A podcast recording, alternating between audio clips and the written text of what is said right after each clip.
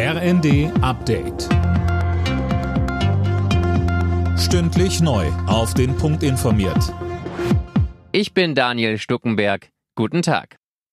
Bei der Bahn stehen neue Warnstreiks an. Das hat der Chef der Lokführergewerkschaft Weselski angekündigt. Zuvor hatte er die Tarifverhandlungen mit der Bahn für gescheitert erklärt.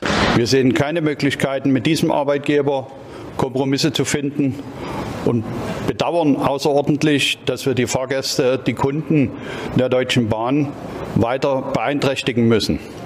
Wir sehen keine Chance, über Kleinigkeiten zu verhandeln, während die großen Dinge von dieser Arbeitgeberseite gar nicht erst verhandelt werden sollen. Nach dem Haushaltsurteil des Bundesverfassungsgerichts will die Bundesregierung nachträglich eine außergewöhnliche Notlage beschließen und die Schuldenbremse aussetzen. Für das nächste Jahr sehen Verfassungsrechtler allerdings kaum eine Möglichkeit, so einen Schritt ausreichend zu begründen. Die zwischen Israel und der Hamas vereinbarte viertägige Feuerpause ist am Morgen in Kraft getreten. Am Nachmittag sollen dann die ersten Hamas-Geiseln freikommen.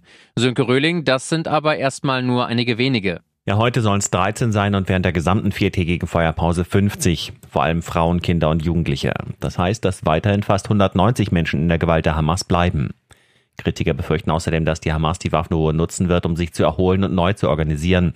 Und über dem Ganzen schwebt die Frage, was passiert, wenn die Waffenruhe gebrochen wird. Die Lage bleibt also heikel und der Druck auf Israel, auch die restlichen Geiseln zurückzuholen, der bleibt hoch. In Tilburg in den Niederlanden sucht die Polizei seit Tagen nach einer entwischten grünen Mamba.